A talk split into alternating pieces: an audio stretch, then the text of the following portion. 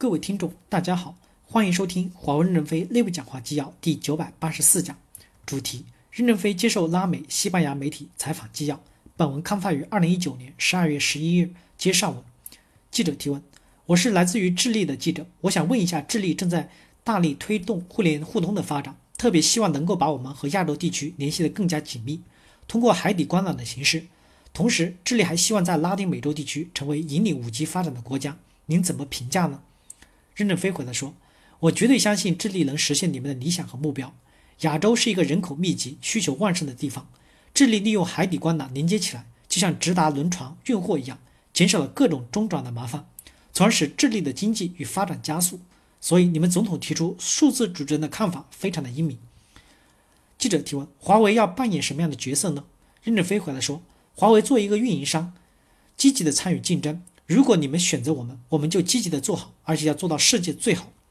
记者提问：我是来自于秘鲁的记者，我想问一下，您创立华为的时候，当时的理想应该到现在都已经实现了，华为已经成为一个非常成功的公司。那您还有什么样的动力，继续在这么一个复杂的环境下引领华为向前发展和前进呢？任正非回答说：可能因为美国总打压我们，让我产生了动力。本来我都准备退休了，然后他打了我一下，又让我留下给公共关系部打工。记者提问：我是来自于西班牙的记者。刚才您表示了愿意为智利提供和亚洲连接的相关设备和服务。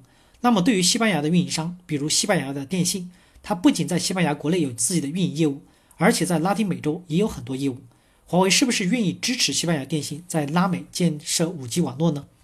任正非回答说：第一，我们在西班牙的 5G 会建成欧洲最好的 5G 网络，可以在欧洲做成一个样板，这点我们很有信心。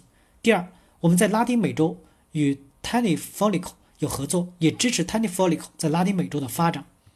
记者提问：我有两个问题。第一个问题是关于华为的鸿蒙系统，华为的鸿蒙系统和 Google 的安卓系统之间是一个什么样的关系？是用来替代安卓的吗？第二，如果华为要发展鸿蒙系统的话，会不会在将来邀请其他的厂商也生产鸿蒙终端？还有一个问题，目前美国正在给华为的临时许可证延期，如果有一天不延期了，会不会对华为的终端业务产生巨大的影响？尤其是在海外的市场，比如华为的智能手机不能使用 Google 的相关服务呢？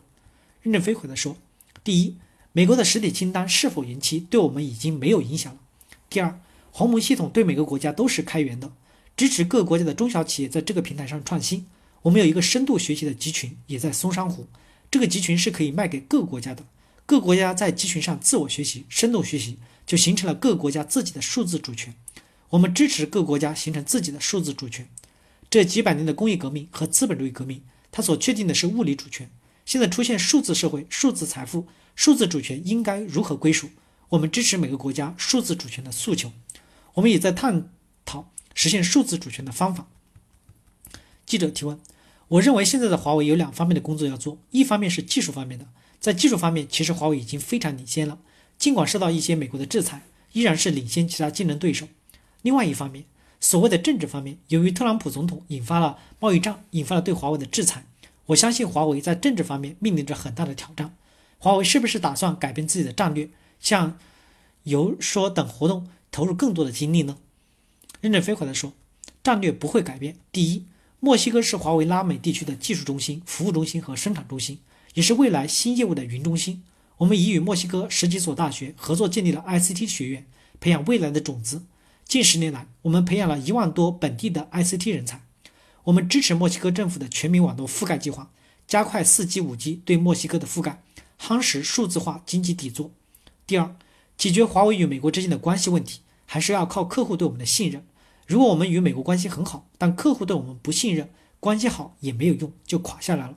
客户认同我们，美国打一打就打一打，可能他打累了就不打了。记者提问：也就是说不会改变战略是吗？任正非回答说：“不会。”感谢大家的收听，敬请期待下一讲内容。